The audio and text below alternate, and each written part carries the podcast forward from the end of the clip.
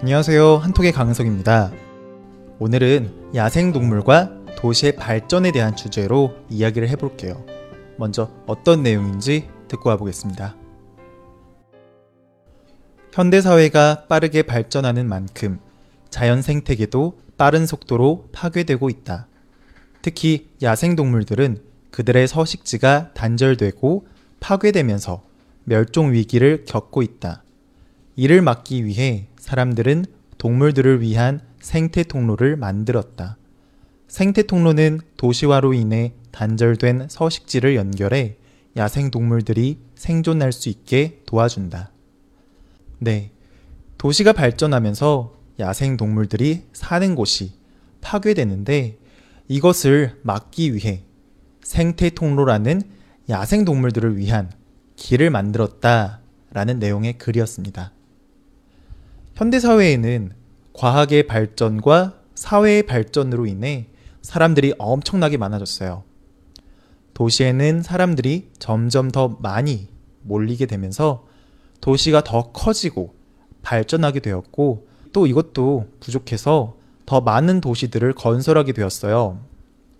그러면서 울퉁불퉁하고 작고 꼬불꼬불했던 길은 이제는 넓고 평평한 고든 길들로 바뀌게 되었죠.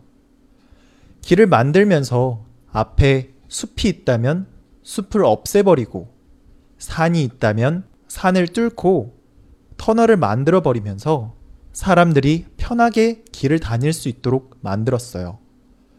그런데 이렇게 사람들이 편해지고 사람들을 위한 땅으로 변하면서 이곳에 살고 있던 다른 동물들과 식물들의 서식지가 파괴되었어요. 음, 서식지라는 것은 동물이나 식물들이 일정한 곳에서 자리를 잡고 사는 것을 말하는 거예요.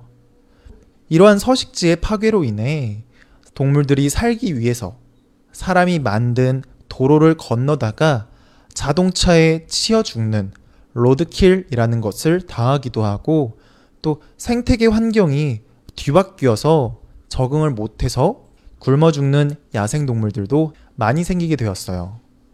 이렇게 문제가 발생하기 시작하니까 사람들이 이것은 잘못된 것이라고 생각하게 되었죠. 그래서 이러한 문제를 해결하기 위해서 동물들을 위한 길을 만든 거예요. 지금까지 사람들의 편의를 위해 자연을 파괴하면서 길을 만들었다면 이제는 사람들이 조금 불편하더라도 돈이 많이 들더라도 이 지역에 살고 있는 야생동물들을 위해 그들을 위한 길을 만들어주기 시작했다는 거죠. 이게 바로 생태 통로라는 거예요. 이 야생동물들을 위한 생태 통로는 프랑스에서 처음 시작되었는데요. 도로를 지을 때부터 도로 주변에 야생동물들이 어떻게 살고 있는지 그들의 서식지를 확인하고 그들의 서식지를 배려해서 그들을 위한 생태 통로를 만들어주는 식으로 진행되었었어요. 음, 프랑스를 시작으로 이후에 세계의 여러 나라들이 야생동물들을 위해 생태 통로를 만들어주고 있어요.